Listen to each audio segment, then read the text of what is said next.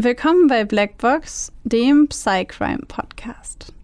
Euch erwartet ein True Crime Podcast mit der extra Portion Psychologie. Ich bin Maxi. Und ich bin Babsi. Und bei uns geht es um wahre Kriminalfälle und die psychologischen Hintergründe davon. Wir schauen uns an, warum psychisch kranke Straftäter tun, was sie tun. Und wir erklären euch die psychischen Erkrankungen, die dahinter stehen. Einige unserer Fälle beinhalten ziemlich viel Gewalt, sowohl psychische, physische als auch mal sexuelle. Manchmal sind sie sehr detailreich beschrieben und oft auch nichts für schwache Nerven. Deswegen empfehle ich euch, auf eure Emotionen zu achten und sollte es euch zu viel werden, schaltet ihr besser ab. Wir haben euch gewarnt. Ab und zu passiert es auch, dass wir bei der Aufnahme lachen oder eine Bemerkung machen. Das ist nie respektlos gemeint. Das liegt eher daran, dass wir sehr tief in der Materie drinstecken und das alles mit Humor ab und zu mal ein bisschen auflockern. Also bitte nicht falsch verstehen.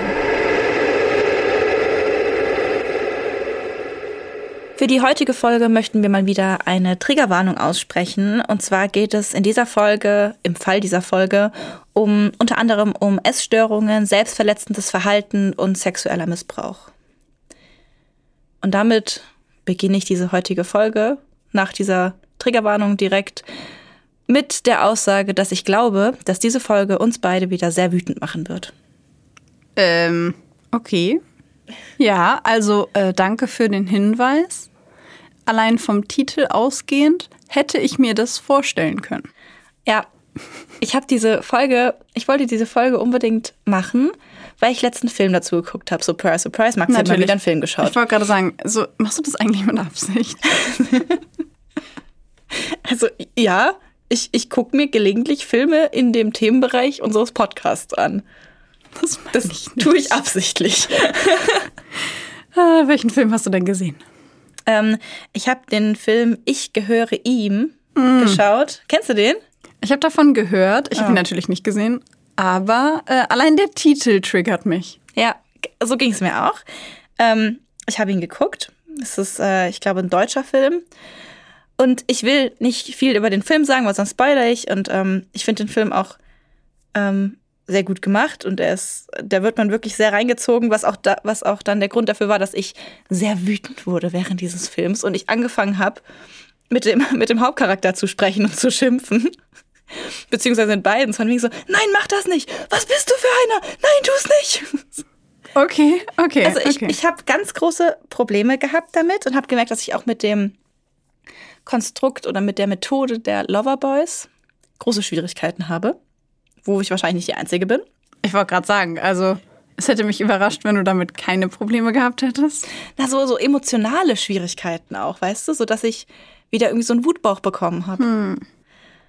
Und ich dachte mir, weil ich, ehrlich gesagt, ich wusste zwar, was Loverboys an sich sind, aber ich weiß, dass ich, als ich Jugendliche war, keine Ahnung davon hatte. Das stimmt. Ich auch nicht. Ich wusste ich gar nicht. nichts darüber. Mhm. Ja. Und ähm, ich habe mir gedacht, ich möchte eine Folge machen über Loverboys. Hier wieder im Sinne des Blackbox Podcasts unter anderem ja auch Aufklärung. Ähm, damit ein bisschen mehr Leute vielleicht darüber Bescheid wissen und vielleicht der ein oder andere seine Kinder, Geschwister, Neffen, Nichten aufklärt und dass vielleicht da ein bisschen mehr Jugendliche Bescheid wissen. Vielleicht nicht so wie wir, weil wir wussten es nämlich nicht. Und wer vielleicht mir, mir hätte sowas in, in dem Alter vielleicht auch passieren können, weil ich keine Ahnung davon gehabt hatte, dass es solche Menschen gibt. Hm, ja. Aber jetzt äh, haben wir lange genug um den heißen Brei herumgeredet. Was sind denn Loverboys jetzt? Ähm, Loverboys sind meist junge Männer und gelegentlich sind es auch ältere, die ähm, insbesondere junge Frauen über eine vorgetäuschte Liebesbeziehung emotional an sich binden, um sie dann nach einer gewissen Zeit in die Prostitution zu führen. Und die gehen dabei sehr strategisch vor. Sie machen das über Monate hinweg und bauen halt eine Beziehung zu dem Mädchen auf, so, sodass sich das meist junge Mädchen in den Täter verliebt und eben eine emotionale Beziehung aufbaut, dann wird auch ein gemeinsames Zukunftsszenario skizziert. Also es wird gesagt, ne, hier, wir können uns eine gemeinsame Zukunft aufbauen, ich will mit dir alt werden, ich will dich heiraten. Und dann wird so diese starke emotionale Bindung auch auf die Zukunft eben gerichtet. Und aufgrund dieser emotionalen Abhängigkeit, die durch diese ganzen Methoden und Bestrebungen vom Loverboy entsteht, fällt es den Betroffenen oft schwer, den Forderungen des Loverboys, nämlich dann irgendwie für diesen Zukunftstraum in die Prostitution zu gehen. Nur ein Jahr, nur zwei Jahre, nur, nur ein halbes Jahr. Dann haben wir ausgesorgt, dann können wir uns alles leisten. Und es fällt den ähm, jungen Frauen dann sehr schwer, da Nein zu sagen. Und meistens gehen sie dann eben voller Vertrauen in diese Prostitution, in der Hoffnung, dass es wirklich zum Guten sich alles wendet und sie das machen für eine wundervolle und perfekte Zukunft, die sie sich erträumen mit ihrem Freund. Oder was ich jetzt noch vergessen habe hinzuzufügen, manchmal ähm, tut der Täter auch so, als ob er gerade in einer finanziellen Notlage wäre, als ob er ähm, am Rande des Abgrunds stehen würde und nur gerettet werden könnte, wenn die Freundin, also die junge Frau, ihn finanziell unterstützen würde mit Prostitution. Es geht also zusammenfassend um eine Methode der, ja, ich würde sagen, systematischen sexuellen Ausbeutung. Auf jeden Fall. Zum Zweck der Selbstbereicherung. Ja. Und äh, im Zusammenhang mit Loverboys wird auch häufig von Menschenhandel gesprochen, was ich vollkommen gerechtfertigt finde. Ja. Nur kurz, ja, warum es Loverboy heißt, also zu dem Begriff, weil man könnte ja auch sagen Lover Person, ähm, weil ne, warum immer männlich, sind es tatsächlich immer nur Männer, die Frauen ausbeuten. Also laut Bundeslagebild Menschenhandel und Ausbeutung vom BKA waren im Jahr 2019 22,2 Prozent der ähm, ja, Opfer des Menschenhandels zur sexuellen Ausbeutung äh, tatsächlich deutsch. 94,8 Prozent waren weiblich. Und davon waren 32,5 Prozent unter 21 Jahre alt. Und deswegen nennt man das Loverboy, weil die meisten Opfer weiblich sind und die meisten Täter männlich. Deswegen hat sich dieser Begriff etabliert. An der Stelle würde ich gerne zu der Statistik etwas sagen. Und zwar wurden wir neulich von einer unserer lieben Hörerinnen über Instagram darauf hingewiesen, dass es vielleicht ein bisschen problematisch ist, offizielle Statistiken zu benutzen für ein Feld der Kriminalität, das einen riesigen ja, Dunkelbereich hat, also wo ganz viele Sachen nicht angezeigt, vielleicht nicht mal bekannt werden. Ähm, von daher wollen wir an der Stelle es besser machen und darauf hinweisen, dass diese Statistiken natürlich nur das Hellfeld abbilden, also nur das von dem, was tatsächlich angezeigt wird. Ähm, aber die Dunkelziffern natürlich ganz anders aussehen können und dass gerade in so einem Untergrundbereich die Dunkelziffer natürlich anders aussieht. Genau, wahrscheinlich sehr viel höher liegt. Ja, allein von der Menge viel höher, genau. genau. Aber das ähm, fand ich einen sehr guten Hinweis. An dieser Stelle liebe Grüße an die Person, die sich bestimmt gerade angesprochen fühlt für den Hinweis. ähm, wir geloben, wie gesagt, Besserung und werden jetzt, wie gesagt, in dem Podcast immer darauf hinweisen. Jungen selber sind meistens eher nicht gezielte Opfer von sexueller Ausbeutung von Loverboys. Also das kommt eher seltener vor, aber sie können auch Opfer werden. Das Kennenlernen verläuft ähnlich wie bei den weiblichen Opfern. Allerdings werden Jungs eher zu Kurierdiensten, Drogen, ja, oder Waffenhandel gezwungen oder müssen den Kontakt zu Mädchen herstellen, damit diese Mädchen in den Bereich sexueller Ausbeutung äh, gebracht, in Anführungszeichen, werden können. Manche von den ähm, männlichen Opfern wissen dabei, was sie tun und können sich einfach nicht dagegen erwehren quasi. Ähm, weil sie einfach in einer emotionalen Abhängigkeit sich befinden. Andere wissen gar nicht, was sie da tun.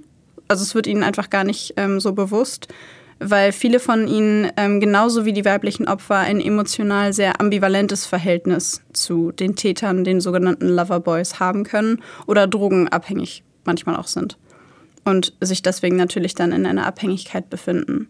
Es gibt nur wenige Fälle von homosexuellen Loverboy-Opfern, die bekannt sind. Hier wieder der Hinweis, die Dunkelziffer kann ganz anders aussehen, aber bekannt sind nur wenige Fälle, in denen ein äh, männlicher Loverboy einen männlichen, ein männliches Opfer hatte und äh, dieses Opfer dann zur Prostitution gebracht oder gezwungen hat. So viel zum Thema zu den ähm, Hintergründen an der Stelle, nur damit ihr so ein bisschen einordnen könnt, worüber reden wir und warum genau heißt es eigentlich Loverboy. Genau, und mit all diesen Vorinformationen zum Thema würde ich sagen, starten wir mit dem heutigen Fall. Ich bin sehr gespannt.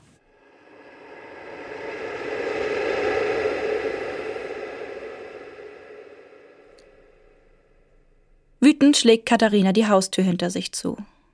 Sie stapft auf ihr Fahrrad zu, darauf bedacht, mit jedem Schritt all ihre Kraft über ihre Füße in den Boden zu lenken. Sie ist sauer auf ihre Mutter. Nichts kann sie ihr recht machen, nichts ist ihr gut genug. Eigentlich ist Katharina gut in der Schule, doch weil sie nun einmal eine schlechte Note mit nach Hause gebracht hat, gab es Riesenärger. Ihre Mutter sagt, Katharina sei schlecht in der Schule geworden. So ein Quatsch. Jeder hat doch einmal einen Durchhänger. Und jetzt will sie auch noch mit Katharina zum Psychologen. Und wieso? Weil ihre Mutter der Meinung ist, dass sie so viele Probleme habe. Dass es nicht normal sei, sich kleine Schnitte in die feine Haut an den Armen zu setzen. Aber manchmal muss Katharina das machen. Sie muss es machen, wenn sie das Gefühl hat, den Schmerz überdecken zu müssen, der sich immer tiefer in sie frisst und in manchen Momenten droht, übermächtig zu werden. Sie schwingt sich auf das Fahrrad und tritt energisch in die Pedale. Mit jedem Tritt entspannt sie sich ein bisschen mehr. Der warme Wind fährt ihr durch die Haare und das Fahrrad bewegt sich wie von selbst auf den Ort zu, den Katharina ihr eigentliches Zuhause nennt, den Reiterhof. Hier kommt sie regelmäßig hin, seit sie zehn Jahre alt ist, und für sie ist er der Ort, an dem sie entspannen, sie selbst sein kann. Die Pferde geben ihr Halt, geben ihr das Gefühl, etwas richtig zu machen und verstanden zu werden. Sie fragen nicht, ob und was sie heute gegessen hat, oder schimpfen, weil sie sich die Arme aufgeritzt hat. Doch auch die Menschen auf dem Hof geben Katharina ein Gefühl der Sicherheit. Allen voran Heinz, der Reitlehrer und Inhaber des Stalls. Ihm kann Katharina all das erzählen, was sie ihrer Mutter gegenüber nicht sagen kann. Und er versteht sie. Sagt ihr, dass ihre Mutter eine böse Frau sei, die ihr wehtun wolle, die sich gar keine Mühe gebe, sie zu verstehen. Er tröstet sie, wenn sie traurig ist, macht Witze, um sie wieder zum Lachen zu bringen, gibt ihr Tipps für die Schule. Oft denkt Katharina, dass sie Heinz gerne als Vater hätte. Ihr eigener Vater ist immer ernst, gestresst und beschäftigt, wogegen Heinz sich immer Zeit für die 14-jährige Katharina nimmt. Generell ist Heinz viel lockerer als ihr Vater. In seinen bequemen, ausgebeulten Jogginghosen, verwaschenen T-Shirts und spitzen Cowboystiefeln macht er deutlich, dass Bequemlichkeit bei ihm an oberster Stelle steht. Vor kurzem haben die Sommerferien begonnen. Wieder einmal ist Katharina den ganzen Tag auf dem Hof, verbringt den Tag mit den Stuten und Walachen, mit Reiten, Stallausmisten und Pferdepflege. Am Ende dieses langen Tages sitzen sie und Heinz erschöpft, aber zufrieden auf einer der Bänke vor dem Reiterstübchen und trinken Apfelkorn. Plötzlich spürt Katharina eine Hand auf ihrem Oberschenkel. Sie blickt hinunter, sieht, dass es Heinz Hand ist, die da so schwer auf ihrem Bein ruht. Dann bewegt er sie auf und ab, ganz langsam. Irgendwann hört er damit auf, lässt die Hand hinter Katharina gleiten und fährt an ihrem Hintern entlang, dann unter ihr T-Shirt, streichelt ihr dort zärtlich den Rücken. Katharina ist ganz still. Ihr Atem geht schneller. Ein angenehmer Schauer fährt durch ihren Körper. Sie spürt, wie tausend Schmetterlinge in ihrem Bauch herumflattern, spürt dieses Kribbeln im ganzen Körper. Es ist schön, und sie wünscht sich, dass Heinz niemals damit aufhört. Nach diesem Abend fragt Katharina sich immer wieder, ob sie in Heinz verliebt ist. Je mehr sie darüber nachdenkt, desto sicherer ist sie sich, dass es stimmt. Sie hat sich verliebt. Sie bemalt ihr Tagebuch mit roten Herzchen, muss immerzu an den schönen Heinz, wie er sich Besuchern des Reiterhofs immer vorstellt, denken. Nach zwei Wochen, in denen Katharina mit ihrer Familie einen Urlaub in Italien verbringt und immer wieder an Heinz denken muss, kehrt sie freudestrahlend zurück auf den Reiterhof. Heinz scheint sich sehr über ihre Rückkehr zu freuen, doch er fasst sie nicht mehr an. Bis zu diesem Abend im Reiterstübchen, als eine kleine Feier stattfinden soll. Alle trinken Apfelkorn und Erdbeerleims, es herrscht eine angenehme, lustige Stimmung. Dann sind die Getränke auf einmal leer. Einige aus der Gruppe brechen daher kurzerhand auf, um an der Tankstelle für Nachschub zu sorgen. Zurück bleiben nur Katharina und Heinz. Nun, da alle weg sind, legt Heinz wieder seine Hand auf Katharinas Oberschenkel. Wieder streichelt er sie, wieder fährt seine Hand an ihrem Hintern entlang. Dann berührt er sie unter ihrer Bluse. Katharina beginnt zu kichern und Heinz grinst. Du hast ja gar kein Unterhemd an, sagt er. Katharina spürt, wie sich die Hand des Reitlehrers unter ihren BH schiebt und ihre Brust umfasst. Dann lässt er sie auch in ihre Hose gleiten.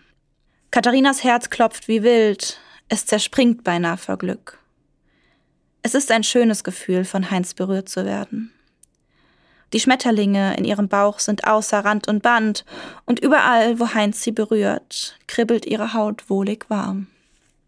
Doch dann zieht er plötzlich seine Hand zurück, scheint verärgert über das eigene Verhalten, flucht vor sich hin. Dann sieht er sie an, sieht ihr tief in die Augen, nimmt ihr Gesicht in seine Hände und küsst sie. Und Katharina küsst ihn zurück, küsst sein ganzes Gesicht, lässt sich weiter von ihm berühren. Dann kehren die anderen zurück und sie müssen voneinander ablassen. Katharina ist immer noch aufgeregt. Die Schmetterlinge spielen immer noch verrückt in ihrem Bauch. Sie bemerkt die verstohlenen Blicke, die Heinz ihr nun zuwirft, wenn die anderen nicht hinsehen. Fühlt sich wie etwas ganz Besonderes, wie das glücklichste Mädchen auf der Welt. Und sie fürchtet schon wieder den Moment, an dem sie sich von Heinz verabschieden muss. In den nächsten Monaten entwickelt sich eine Art Versteckspiel um die heimliche Beziehung zwischen der 14-jährigen Katharina und dem 30 Jahre älteren Reitlehrer. Es ist schön, doch auch verwirrend für das junge Mädchen. Schließlich hat Heinz eine Frau, Sandra.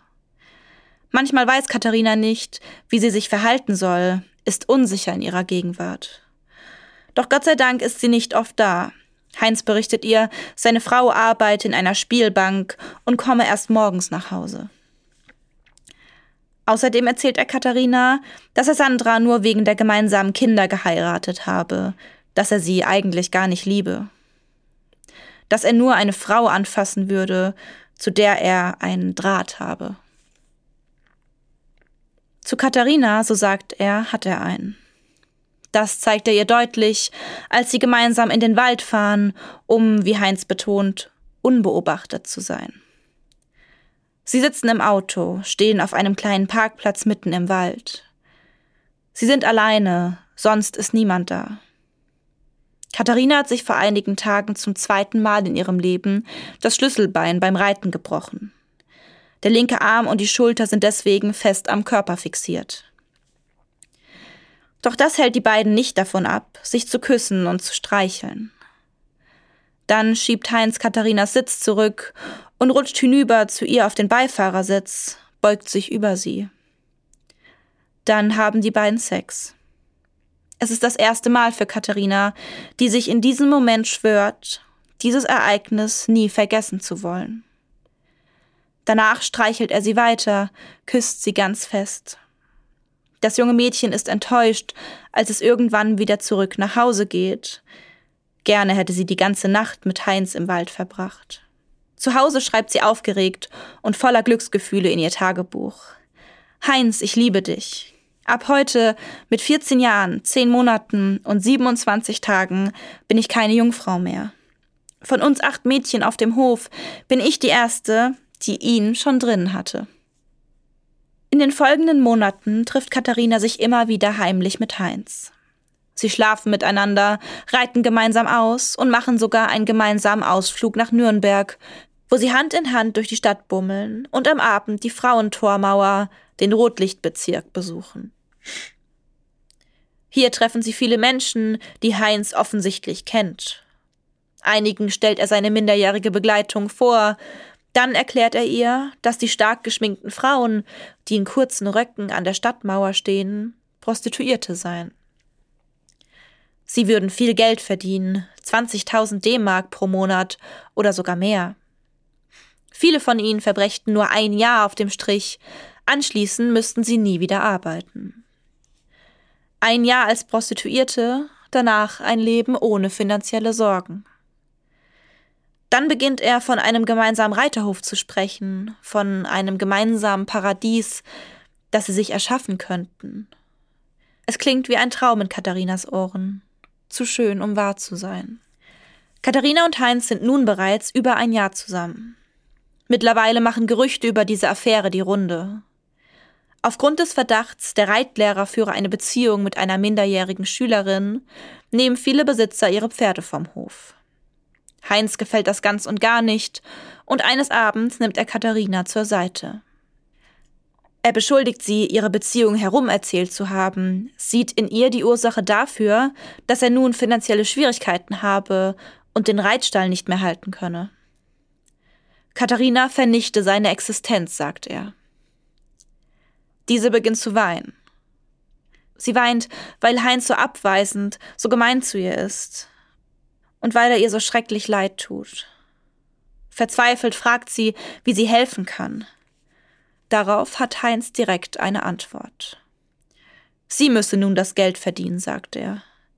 Er erinnert sie an die Prostituierten in Nürnberg, bittet sie um ein Jahr, um ihre gemeinsame Zukunft zu sichern. Ein Jahr, in dem sie ihren Körper an wildfremde Männer verkaufen muss.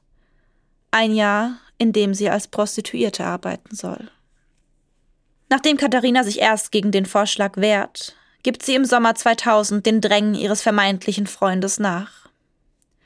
Den ersten Versuch starten die beiden in einem Bordell in Bremen, doch Katharina bricht unter Tränen ab. Heinz hat dafür kein Verständnis. Er ist wütend über das Verhalten der jungen Frau und straft sie von nun an mit Schweigen. Ein Monat später dann der nächste Versuch in Mannheim. Es ist das erste Mal, dass Katharina mit einem fremden Mann schläft. Nie hätte sie gedacht, dass Heinz das von ihr verlangen würde. Doch er tut es, und sie muss seinen Anweisungen folgen. Es ist der Beginn eines elfjährigen Martyriums. In dunkelroter Unterwäsche sitzt die mittlerweile 17-Jährige auf einem der schwarz gepolsterten Barhocker vor ihrem Zimmer in einem Laufhaus. Ihre Beine zittern, und sie hat schreckliche Angst vor dem, was sie heute Nacht wohl erwartet. Die Gänge sind schwach beleuchtet, vereinzelt leuchten ein paar Lampen an den Wänden, Fenster gibt es keine. Wildfremde Männer laufen den Gang entlang, fassen ihr an den Hintern, begrapschen ihre Brüste. Sie wissen, dass sie neu ist. Und sie sehen, dass sie mit Abstand die jüngste in diesem Gang ist. Wenn Männer sie ansprechen, stellt sie sich mit ihrem neuen Namen vor, Laura. Heinz sagt, alle im Milieu tragen falsche Namen. Ihr werden 50 Mark angeboten und die junge Frau nickt. Und das ist nur der erste. 21 Männer werden es in dieser Nacht. Als ihre Schicht vorüber ist, ruft sie Heinz an sagt ihm, dass sie 1160 D-Mark eingenommen hat. Er ist stolz auf sie, lobt sie am Telefon. Beginnt wieder von dem gemeinsamen Reiterhof zu sprechen. Sie legen ein Ziel fest, um diesen Reiterhof irgendwann Wirklichkeit werden zu lassen. Pro Tag muss Katharina mindestens 1000 D-Mark einnehmen. Das entspricht ungefähr 20 Freiern am Tag. Wenn Katharina diese Marke überschreitet, ist Heinz zufrieden. Einmal schafft sie sogar 40 Männer pro Schicht. Meistens sprechen sie am Telefon miteinander, doch manchmal kommt Heinz auch zu Besuch, verbringt ein paar Stunden mit seiner Alten, wie er Katharina mittlerweile nennt. Dann frühstücken sie zusammen, sprechen über ihre gemeinsamen Träume, über ihre gemeinsame Zukunft. Er tröstet sie, wenn ihre Freier wieder einmal besonders grausam zu ihr waren, und dann fährt er wieder. Doch nie, ohne vorher das Geld mitzunehmen. Wenn er weg ist, ist Katharina wieder alleine. Sie hat niemanden, den sie anrufen kann, weder Freunde noch Familie. Heinz hat ihr zu ihrem eigenen Schutz jeden Kontakt zu ihren Eltern oder ihrer Schwester verboten. Er sagt, sie würden sie in eine Psychiatrie bringen, wenn sie sie finden würden. Doch Katharina ist lieber alleine als in Gesellschaft der ekelerregenden Freier, die sich teilweise bei ihr einfinden. Am schlimmsten findet sie die, die sie aussuchen, weil sie so jung ist. Die von ihr wollen, dass sie sie Onkel oder Papi nennt. Aber auch die, die nach Schweiß stinken, die in dreckigen Unterhosen ankommen und sich tagelang nicht gewaschen haben, die nach Urin stinken und ihr ihren stinkenden Atem ins Gesicht hauchen, sind schlimm. Einmal berichtet sie Heinz von einer besonders unangenehmen Erfahrung, von einem Mann, vor dem sie sich sehr geekelt hat. Du bist nicht zum Spaßficken hier, sagt er dann und wendet sich desinteressiert ab. Eines Abends sitzt Katharina in ihrem Schaufenster und wartet auf Kundschaft, als sie plötzlich in ein nur allzu bekanntes Gesicht blickt. Das ihres Vaters. Panik bricht in der jungen Frau aus. Sie stolpert nach hinten und ruft den anderen Frauen zu, sie sollen den Mann bloß nicht zu ihr reinlassen. Gesagt, getan. Die anderen Frauen versperren ihrem Vater, der verzweifelt mit einem Bild in der Hand nach Katharina fragt, den Weg und erzählen ihm, bei der Frau, die er gesehen habe, handele es sich um eine russische Kollegin, jedoch sicher nicht um seine Tochter. Katharina ruft währenddessen Heinz an, bittet ihn aufgeregt, sie sofort abzuholen. Als er endlich da ist, wirft sie sich erleichtert in seine Arme. Nun ist sie in Sicherheit. Von Katharinas Einnahmen eröffnet Heinz im Jahr 2002 in Bayreuth sein eigenes Bordell, den Club Erotica. Hier haben die beiden endlich ein gemeinsames Zuhause, bestehend aus einem Zimmer in der unteren Etage, darin ein Couchbett, ein Tisch, zwei Stühle, ein Waschbecken, ein Schrank und Plastikblumen. Doch mehr brauchen sie nicht, um glücklich zu sein. Wir zwei, wir zeigen es der ganzen Welt, sagt Heinz und Katharina nickt. Hauptsache, sie sind zusammen. Ein größeres Glück gibt es für sie nicht. Der Club Erotica wird bald als Attraktion bekannt, als der Ort, an dem Freier das Schneewittchen finden können. Den Namen erhält Katharina wegen ihrer weißen Haut, den langen schwarzen Haaren, den rot geschminkten Lippen. Sie verdient weiterhin gut, manchmal bis zu 18.000 Euro im Monat. Oft arbeitet sie dafür tagelang durch, legt sich nur zwischendurch kurz auf das schwarze Stoffsofa im Aufenthaltsraum, bis die Klingel den nächsten Kunden ankündigt. Heinz, den sie mittlerweile ihren Mann nennt, ist liebevoll und freundlich, wenn es gut läuft, doch ebenso grausam und gemein, wenn sie nicht die gewünschten Ergebnisse bringt. Dann kommt der Tag, an dem Heinz zum ersten Mal so richtig zuschlägt. Katharina hat mit Sandra telefoniert, Heinz Frau. Dieser habe ihr nämlich gesagt, er habe sich von Sandra getrennt.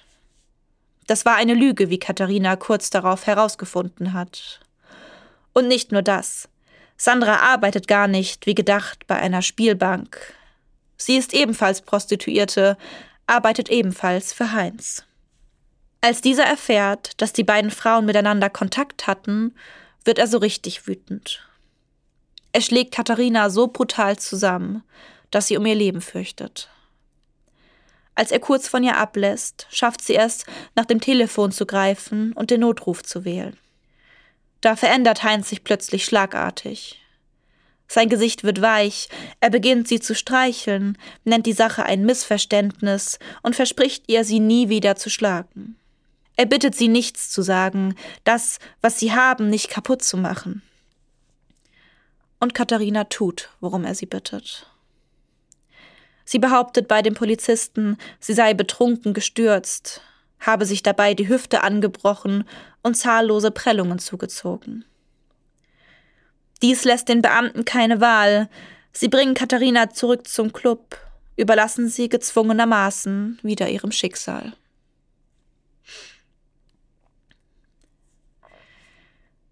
Wie zu erwarten, hält Heinz Versprechen, Katharina nicht mehr zu schlagen, nicht lange. Es ist wieder einmal spät bei Katharina geworden, circa sechs Uhr morgens. Komplett erschöpft steigt sie ins Bett, möchte nur noch schlafen. Auch Heinz ist wach. Und er möchte Sex. Das möchte Katharina aber nicht. Sie hat die ganze Nacht mit zahllosen verschiedenen Männern geschlafen. Für sie ist es genug. Wieder schlägt Heinz zu. Er schlägt sie mitten ins Gesicht, fesselt sie an Händen und Füßen und peitscht sie mit einem Stück Gartenschlauch blutig. Sie spürt, wie ihr Rücken aufplatzt, dann verliert sie das Bewusstsein. Als sie es wieder erlangt, vergewaltigt Heinz sie. Danach dreht er sich um, rückt seine Hose zurecht und verschwindet. Katharina bleibt auf dem Bett zurück, blutend, gefesselt, hilflos. Stunden vergehen und Katharina verliert die Kontrolle über ihre Blase, die sich über den Laken entleert. Es ist das Erste, das Heinz bemerkt, als er wieder in den kleinen Raum tritt. Schau dich an, wie heruntergekommen du bist. Du liegst in deiner eigenen Pisse. Gewalt und Demütigung ziehen sich auf durch die folgenden Jahre. Zwischen all den schrecklichen Dingen hat Katharina jedoch auch schöne Momente mit Heinz. Er sagt ihr, dass er sie liebt, dass er sie heiraten will. Aber nur, wenn sie sich die Brüste vergrößern lässt. Katharina folgt seinem Wunsch, lässt sich ihre Brüste auf 75 Haar vergrößern. Dann wartet sie gespannt auf den Heiratsantrag von Heinz, der nun doch folgen müsste. Doch er kommt nicht. Statt einem Verlobungsring bekommt Katharina die Diagnose eines Leberschadens wegen des ganzen Alkohols. Und langsam reicht es ihr. Sie wird misstrauisch, engagiert einen Privatdetektiv und findet heraus, dass der Reitstall, den Heinz angeblich gekauft hat, gar nicht seiner ist. Dass er sich nicht, wie versprochen, um ihre gemeinsame Zukunft kümmert, sondern immer noch mit Sandra zusammen ist. Als sie das erfährt, bricht eine Welt für sie zusammen. Alles nur Lügen, nur leere Versprechungen. Wütend greift sie nach dem Handy, tippt eine Nachricht an ihren Mann ein. Was hast du mir nicht alles versprochen? Am Anfang habe ich für unseren eigenen Reitstall gearbeitet. Dann hast du mir erzählt, dass wir ein eigenes Haus haben werden mit Swimmingpool, in dem ich mit dir nackt baden kann. Du hast mir von einer Kreuzfahrt erzählt, wo wir es uns richtig gut gehen lassen können. Du hast mir von einer Ferienwohnung am Tegernsee erzählt. Ich habe immer gehofft und daran geglaubt, dass du irgendwann hältst, was du versprochen hast. Sie drückt auf Senden und wartet ungeduldig auf eine Antwort. Doch die kommt nicht. Sie hört erst wieder etwas von Heinz, als dieser in der nächsten Nacht, als sie gerade ins Bett gehen will, vor ihr steht. Wieder schlägt er sie, wieder fürchtet Katharina um ihr Leben. Doch diesmal, so sagt sie sich, ist es das letzte Mal. Am 9. April 2011 ruft sie die Polizei. Sie wird ins Krankenhaus gebracht und als sie erwacht, ist ihre kleine Schwester Conny da. Conny, die all die Jahre versucht hat, den Kontakt zu ihrer großen Schwester zu halten. Conny, die ihr einmal ein Fluchtauto vors Bordell gestellt hat, um ihr eine Möglichkeit zu bieten. Conny, die Polizistin geworden ist, um Katharina aus diesem Albtraum herauszuhelfen. Sie ist es, die kurz nach dem Hilferuf ihrer Schwester Anzeige gegen Heinz erstattet. Wegen versuchter Tötung und schwerer Körperverletzung. Nach dem Krankenhausaufenthalt lebt Katharina fürs Erste bei Conny in Bamberg. Sie hat Schwierigkeiten, mit diesem neuen Leben klarzukommen. Die Fenster sind zu viel, sie überfordern Katharina, die einen Großteil ihres Lebens im schwachen Licht der roten Wandlampen des Clubs verbracht hat. Ihr fehlt jeglicher Tag-Nacht-Rhythmus. Sie erträgt es nicht, wenn Stille im Haus herrscht. Dann macht sie das Radio oder den Fernseher an. Wenn jemand an der Tür klingelt oder sie Menschen auf dem Flur vor Connys Wohnung hört, bekommt sie Panik. Dann versteckt sie sich in dem kleinen Bad, verrammelt die Tür und hockt sich neben die Wanne auf den Boden. Elf Jahre lang hat sie in diesem dunklen Club gelebt, hat das Tageslicht durch die schwarz verklebten Fenster nie gesehen, wurde missbraucht, geschlagen, gedemütigt. Sie weiß nicht, wie sie wieder zurück ins Leben finden soll, ein normales Leben, eins, in dem sie einkaufen geht, isst, telefoniert, sich mit Freunden trifft. Es scheint unvorstellbar. Dennoch möchte Katharina das schaffen, möchte daran glauben, dass es möglich ist, dieses dunkle Kapitel ihres Lebens hinter sich zu lassen. Sie beginnt eine Therapie. Als der Prozess gegen Heinz beginnt, sieht sie sich mit der Unterstützung ihrer Familie sogar in der Lage, in einem Nebenraum des Gerichtssaals gegen ihn auszusagen. Sein Anblick kann sie immer noch nicht ertragen. Heinz wird Menschenhandel und Zuhälterei vorgeworfen, außerdem schwere Vergewaltigungen, gefährliche und vorsätzliche Körperverletzung. Freiheitsberaubung und Betrug. Er streitet alle Anschuldigungen ab. Katharina habe gelogen, sie sei diejenige gewesen, die ihn im zarten Alter von 14 Jahren verführt habe. Niemand im Gericht glaubt dem Mitte 50-jährigen Mann. Seine Glaubhaftigkeit verbessert sich nicht, als der Gutachter bei ihm eine dissoziale Persönlichkeitsstörung in Verbindung mit emotional instabilen sowie reizbar explosiven und sadistischen Zügen diagnostiziert. Im Namen des Volkes wird er daraufhin zu einer Haftstrafe von neun Jahren verurteilt. Während Heinz im Gefängnis sitzt, plagen Katharina die Schuldgefühle. Ein Teil von ihr liebt Heinz immer noch, vermisst ihn, fühlt sich schuldig, da er nun im Gefängnis sitzt, ihretwegen. Es geht ihr immer schlechter, so dass ihre Familie sie in eine Klinik in der Nähe von Berlin bringt. Dort setzt sich der schwere, anstrengende Weg Katharinas fort. Immer und immer wieder erlebt sie die Schläge und Vergewaltigungen, die sie erleiden musste. Sie erleidet einen Rückfall, wird magersüchtig und danach bulimisch. Erneut beginnt sie mit selbstverletzendem Verhalten, in der Hoffnung, dass die Schmerzen ihr Erleichterung verschaffen. Drei Monate verbringt sie in der Traumaklinik. Danach wird sie wieder in die Obhut ihrer Familie entlassen. Doch damit ist es nicht geschafft. Der Weg in ein neues Leben ist weiterhin schmerzhaft und herausfordernd für Katharina. Doch sie macht weiter und während sie anfangs den Tag ohne mindestens sechs Flaschen Bier nicht bewältigen konnte, findet sie später den Weg in eine duale Ausbildung zur Steuerfachangestellten. Diese gibt ihr Struktur, gibt ihrem Leben einen Sinn. Sie wird zur Klassensprecherin gewählt, schließt die Berufsschule als Klassenbeste ab. Manchmal fällt es ihr immer noch schwer, kein Alkohol zu trinken, doch sie schafft es und bleibt abstinent. Heute arbeitet Katharina bei einem Steuerberater. Alles, womit sie sich nun beschäftigen muss, sind Zahlen und Akten. Es ist eine ruhige Arbeit und Katharina ist sehr dankbar dafür. Dankbar, dass sie nun selbstbestimmt und frei leben kann, dass sie nun wieder bei ihrer Familie sein darf, die nie aufgegeben hat, nach ihr zu suchen, und die sie nun voller Freude wieder in die Arme schließen kann.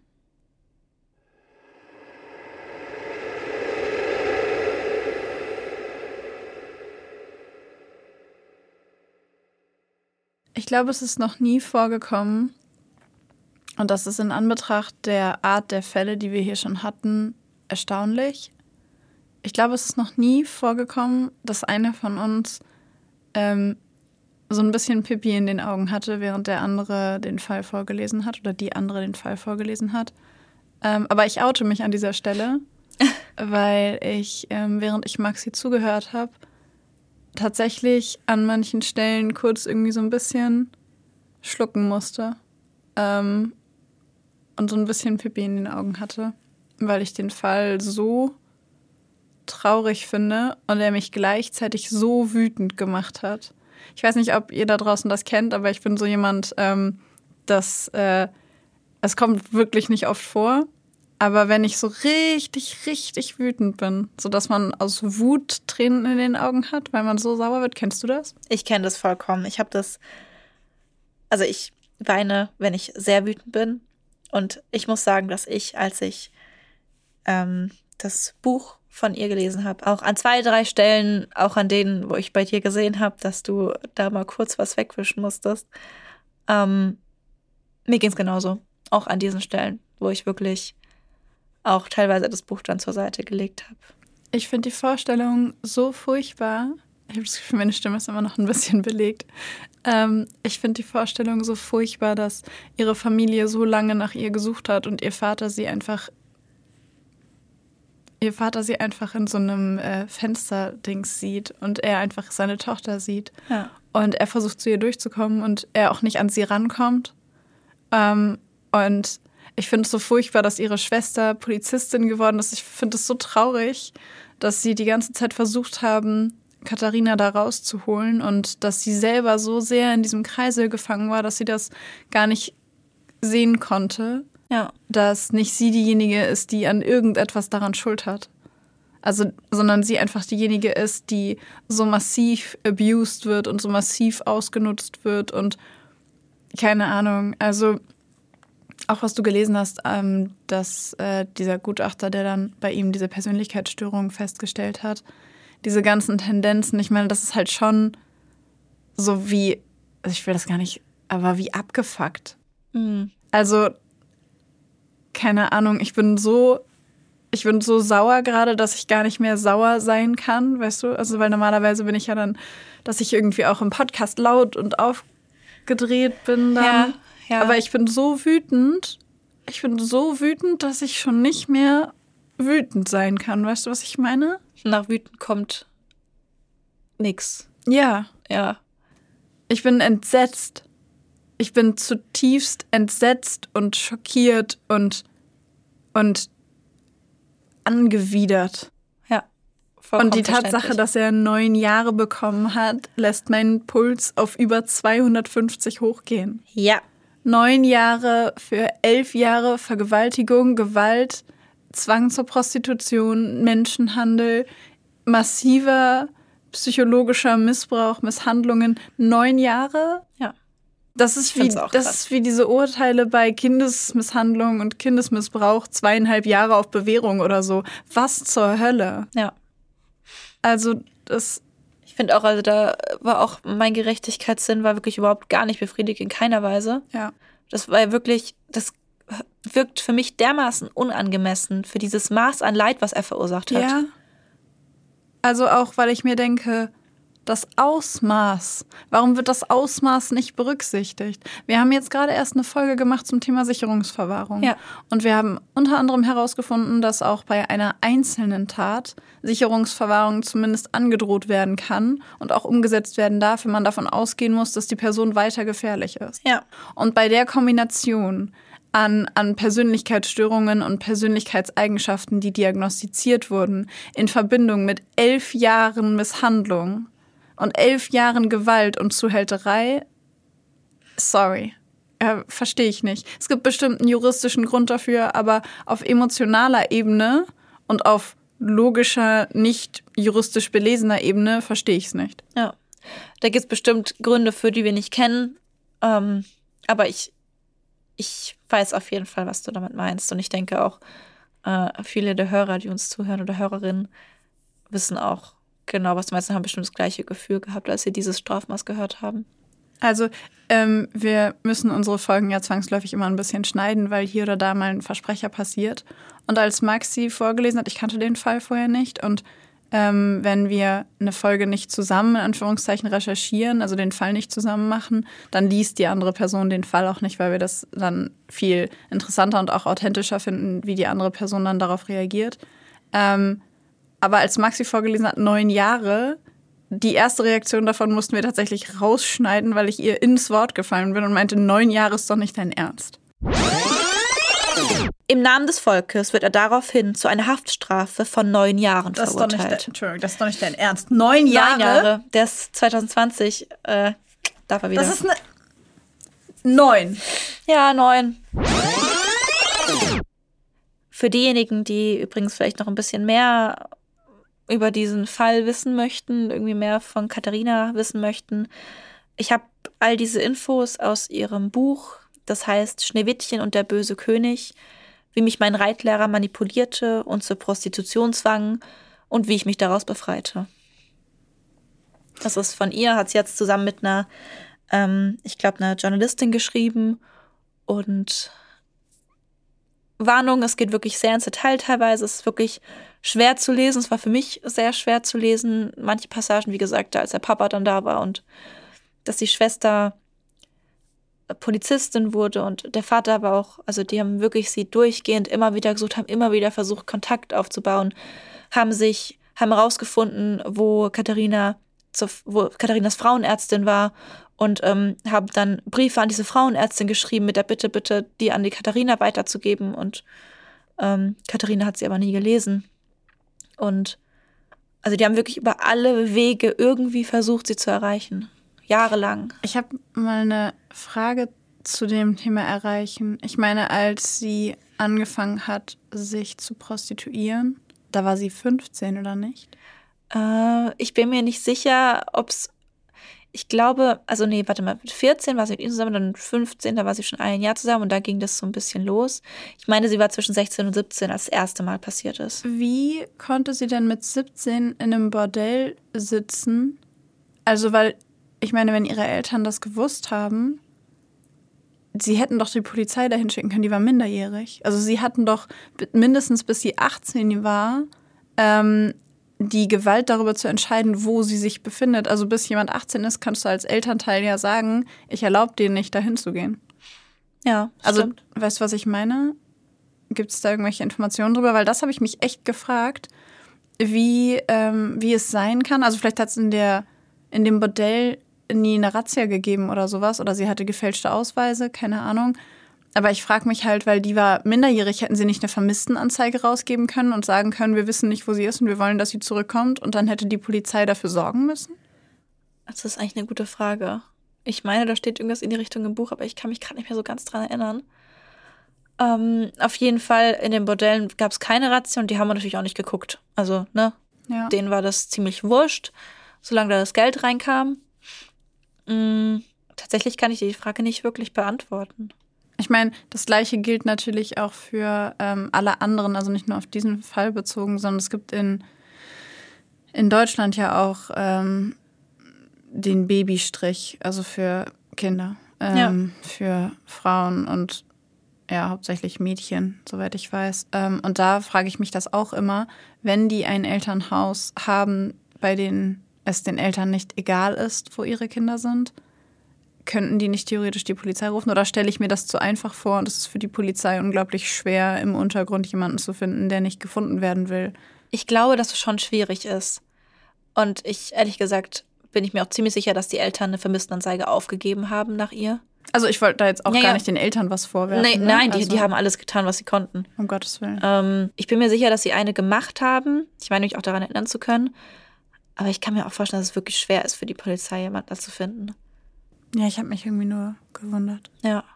Ich meine, ne, Polizei ist ja in diesen Vierteln nicht so gerne gesehen. Ja.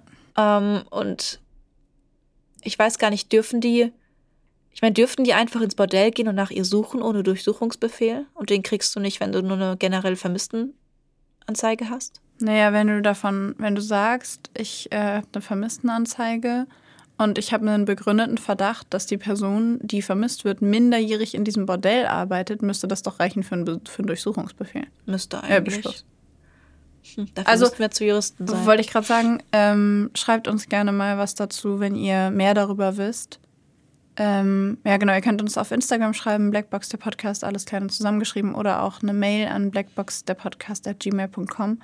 Schreibt uns gerne mal, weil mich würde das wirklich interessieren und ich, ich verstehe nicht ganz, also ich verstehe das nicht ganz. Vielleicht stelle ich mir die Vermisstenanzeige für Menschen, die sich im Untergrund aufhalten, aber auch einfacher vor. ja. Oder es ist tatsächlich passiert, aber Katharina hat sich selber Mühe gegeben, dass sie nicht gefunden wird, weil das hat sie ja auch getan, als ihr Vater davor stand. Ja, das stimmt. Und ich meine, sobald sie 18 war, war es vorbei mit dem, Ja. mit der Macht, sie zurückzuholen, wenn die Polizei sie gefunden hätte. Aber ich meine, wenn der nur neun Jahre bekommen hat, ist der 2020 wieder entlassen worden, oder nicht? Ich meine, 2020, 21 ist er wieder. Also war zumindest, so hat sie es gesagt, in dem Zeitpunkt kommt er raus und sie hatte zum Zeitpunkt, als sie das Buch geschrieben hat, schon Angst davor, dass er wieder rauskommt. Nachvollziehbarerweise. Vollkommen. Das ist so absurd. Der war einfach Reitlehrer. Was ich auch nicht verstehe, ehrlich gesagt, ist die Tatsache, dass Leute ihre Pferde vom Hof genommen haben, weil es ein Gerücht darüber gab, dass der Reitlehrer mit einer minderjährigen Schülerin was hat.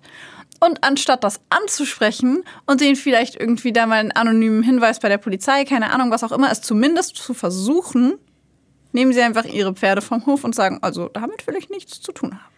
Das, passiert doch immer so. Ja, Ja, Bystander-Effekt, classy. Ja, trotzdem. Ich da kümmert das- sich schon bestimmt jemand anderes drum. Ich finde das blöd. Ja. Also an dieser Stelle, Freunde, da draußen, wenn ihr sowas mitbekommt, bitte guckt nicht weg. Bitte guckt nicht weg. Bitte meldet es einmal, lieber einmal zu oft als einmal zu wenig. Auf jeden Fall. Okay, dann würde ich vorschlagen, streifen wir die emotionale Befangenheit ab. Können wir noch ganz kurz darüber sprechen, ja. Dass er sie dazu gezwungen hat, sich die Brüste vergrößern zu lassen? Mit dem Ding, dass er gesagt hat, dann heirate ich dich. Maxi, das Ding ist, in diesem Fall gibt es so viele Sachen, die mich anwidern, dass wir allein darüber drei Stunden sprechen könnten. Das Aber ja.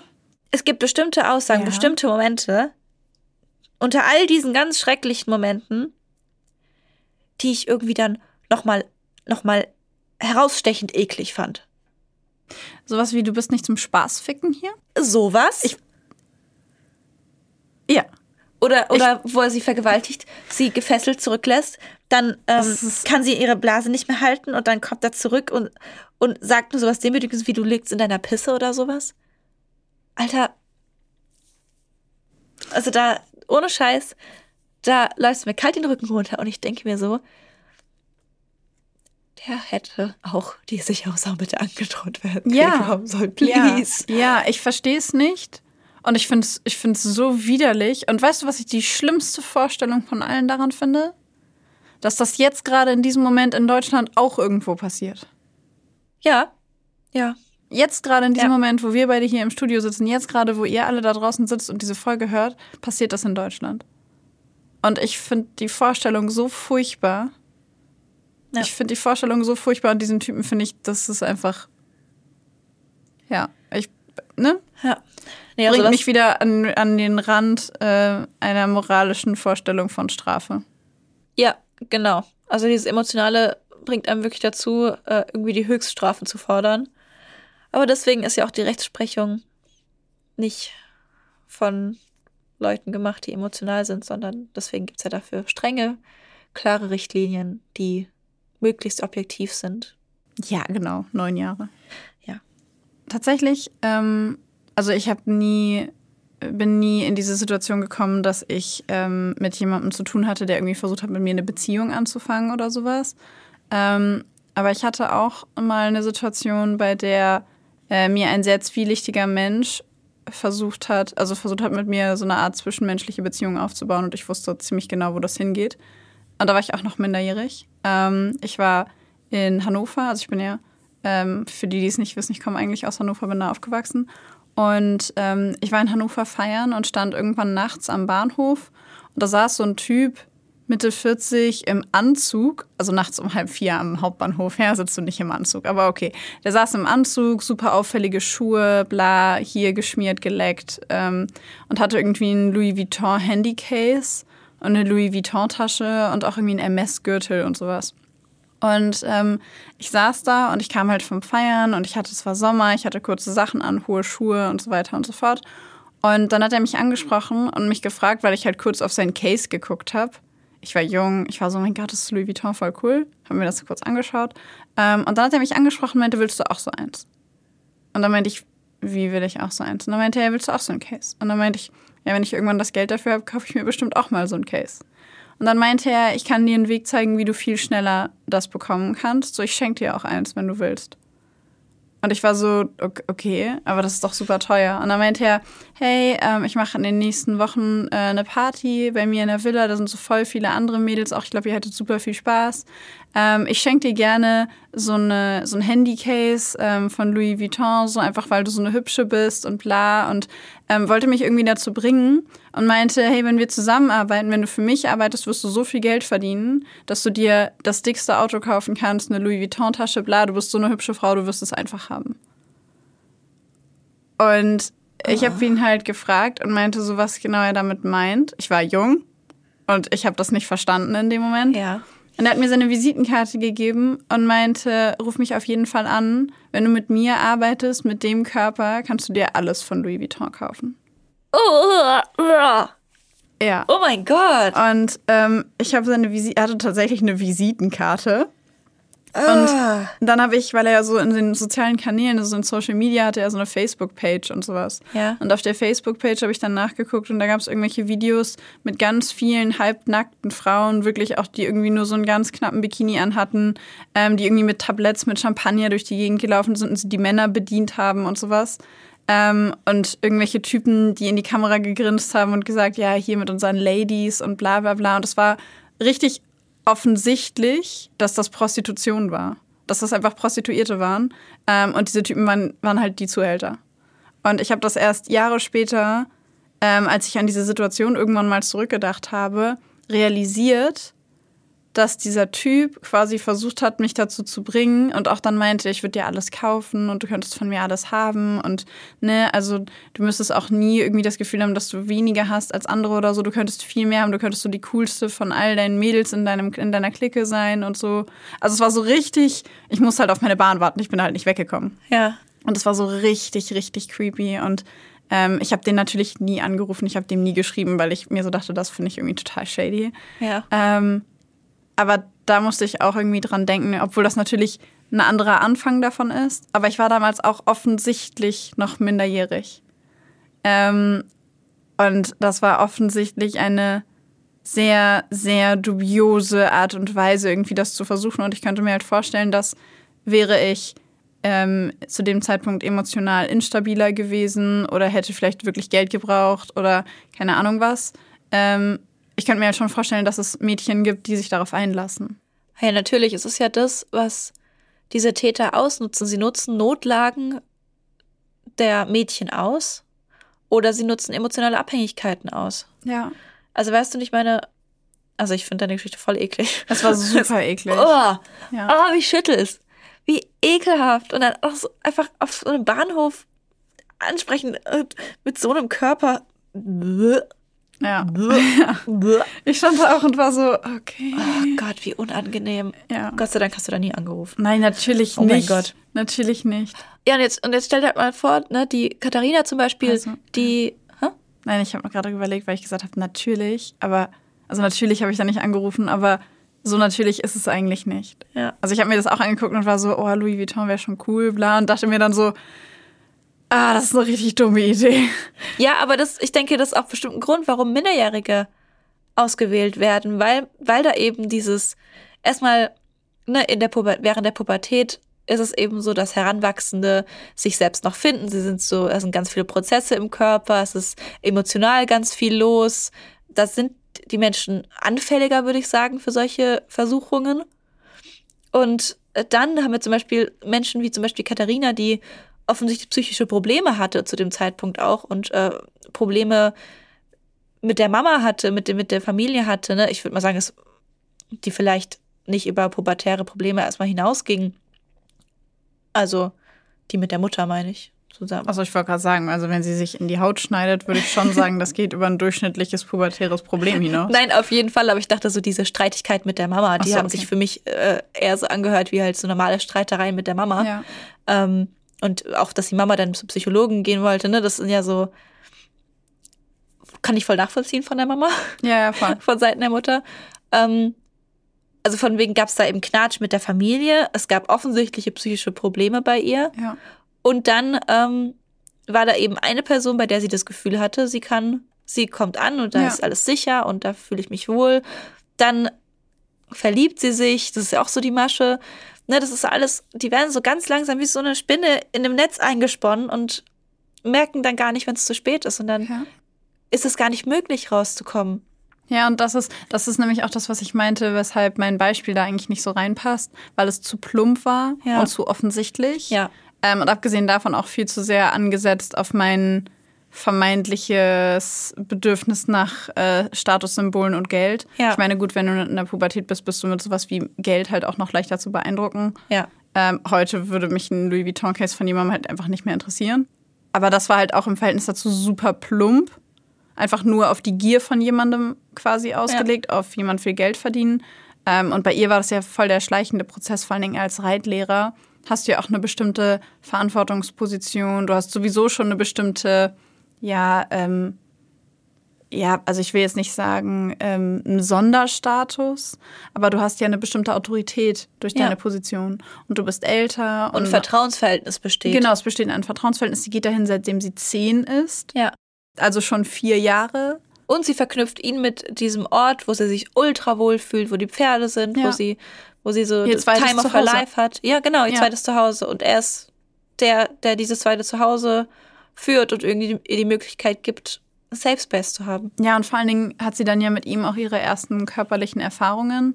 Ähm, und ich meine, wie sehr weißt du mit 14 denn schon, ob du jetzt einfach nur Herzklopfen hast, ob es irgendwie aufregend ist, ob du vielleicht auch irgendwie, keine Ahnung, so deine ersten Erfahrungen machst, die so in Richtung Sexualität gehen oder ob das Liebe ist oder ob Ja. du verliebt bist. Ich würde behaupten, dass, keine Ahnung, 14, 15, 16, das ist alles irgendwie so verliebt sein. Ähm, aber Liebe ist halt schon ein großes Wort. Voll, ja. Und das versteht man aber, glaube ich, Ja. erst viel später. Also bei mir war es zumindest so. Ja, sie beschreibt selbst im Buch, dass sie ähm, jetzt im Nachhinein merkt, dass sie gar keine Vorstellung hatte, wie generell, wie überhaupt irgendwas zwischen Mann und Frau abläuft, wie Sexualität abläuft, wie emotionale Beziehungen ablaufen. Natürlich nicht, woher soll sie es wissen? Und sie meinte auch, dass sie erst im Nachhinein auch ähm, verstanden hat, dass es auch ein, zwei Momente gab, wo er sie zum Moralsex gezwungen hat, also eigentlich, ja, sie sexuell missbraucht hat, schon zu dem Zeitpunkt und sie damals aber mit 15 irgendwie meinte, das ist so in Beziehungen, das muss so sein, das ist richtig so und das ist eine gute Beziehung. Ja, das ist halt das, das Problem, das Problematische daran, wenn du zum einen keine Vergleichswerte hast in dem Alter und zum anderen hat es ja auch, ich meine, viel über Beziehungen lernen wir von zu Hause. Ja. Und ähm, damit will ich jetzt gar nicht sagen, dass ihre Eltern eine furchtbare Beziehung hatten oder sowas. Aber ähm, es hat natürlich auch was damit zu tun, wie man darüber spricht, wie viel Eltern erzählen, wie Genau. viel Eltern zeigen. Ähm, und auch wie, wie sehr ja, Kinder und Jugendliche aufgeklärt sind. Und auch ähm, natürlich, was so Vulnerabilität angeht. Als Teenager bist du sowieso schon mal angreifbar und anfälliger für alles. Ja. Ich meine, nicht umsonst sind so Sachen wie selbstverletzendes Verhalten, Essstörungen, bla, haben gefühlt die Hochphase in dieser Zeit.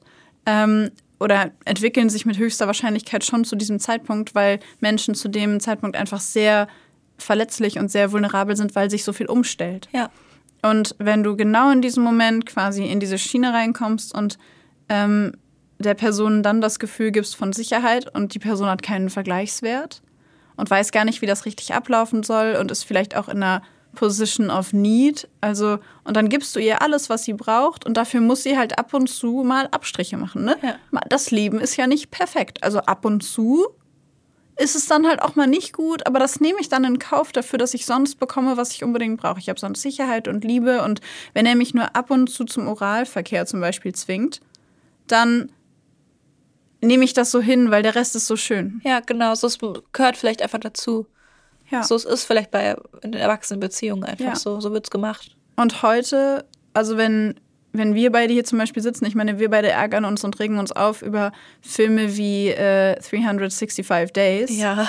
ähm, weil wir mit einer ganz anderen Distanz da drauf gucken und weil wir mit einem ganz anderen Erfahrungswert da drauf gucken und auch einer ganz anderen, ja auch psychologischen Basis oder psychischen Basis, weil wir natürlich allein durch das Alter viel gefestigter sind in dem, was wir gesehen haben, was wir wissen, wie Beziehungen funktionieren können oder eben auch nicht. Also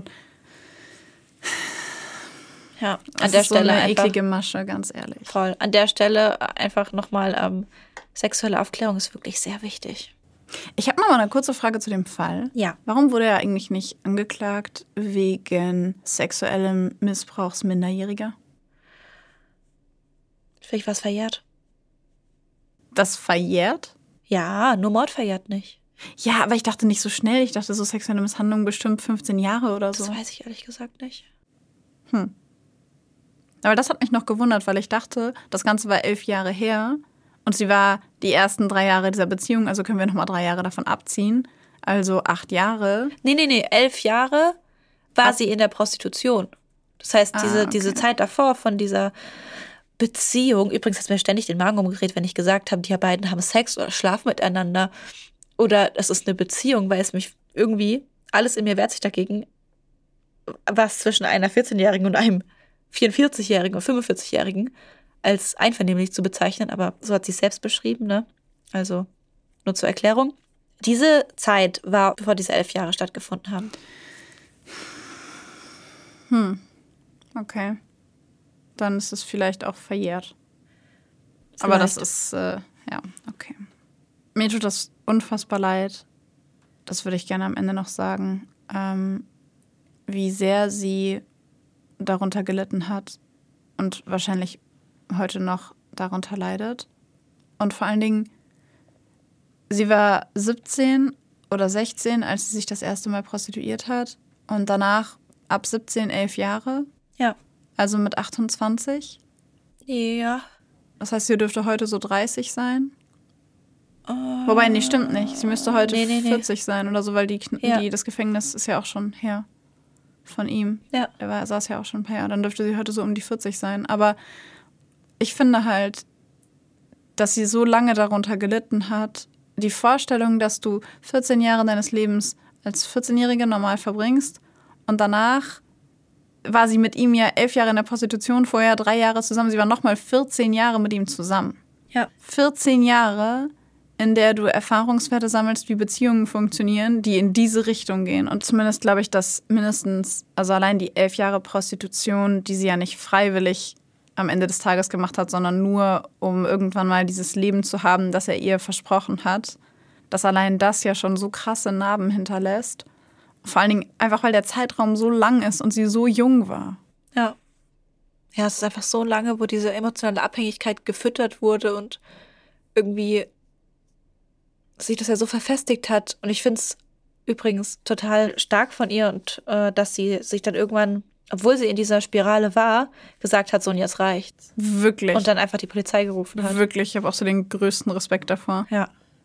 Mich hat das total erinnert an unsere Folge ähm, zum Thema Beziehungsmuster. Also so, ja. ich, wir hatten ja keine Folge, die total. explizit damit zu tun hatte, aber es hat mich erinnert an die Fälle ähm, von häuslicher Gewalt, bei denen es auch darum ging, ähm, in einem viel, also in einem anderen Ausmaß, einer anderen Art, aber das Opfer zu isolieren und äh, dafür zu sorgen, dass es wie so eine emotionale Abhängigkeit gibt, die dann äh, quasi daraus entsteht. Und das hat er ja auch gemacht. Ja. Er hat ihr das Gefühl gegeben, dass, dass es nirgendwo sicher ist, nur bei ihm.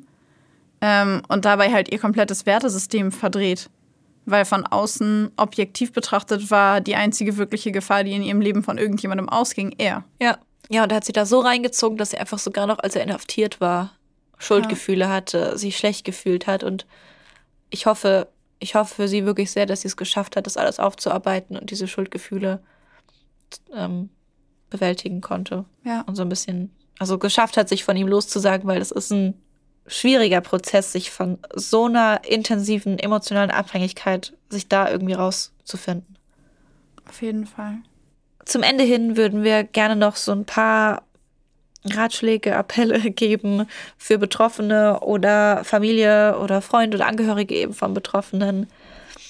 Ähm, solltet ihr irgendwann mal betroffen sein oder vielleicht auch aktuell betroffen sein, ähm, dann gibt es Beratungsstellen für Menschen wie euch und wo ihr euch hinwenden könnt, auch wenn es schon wenn nur der Verdacht besteht, dass der Partner oder die Partnerin euch zu sexuellen Handlungen ähm, zwingen möchte, kann man sich an Beratungsstellen, wie gesagt, wenden oder direkt an die Polizei.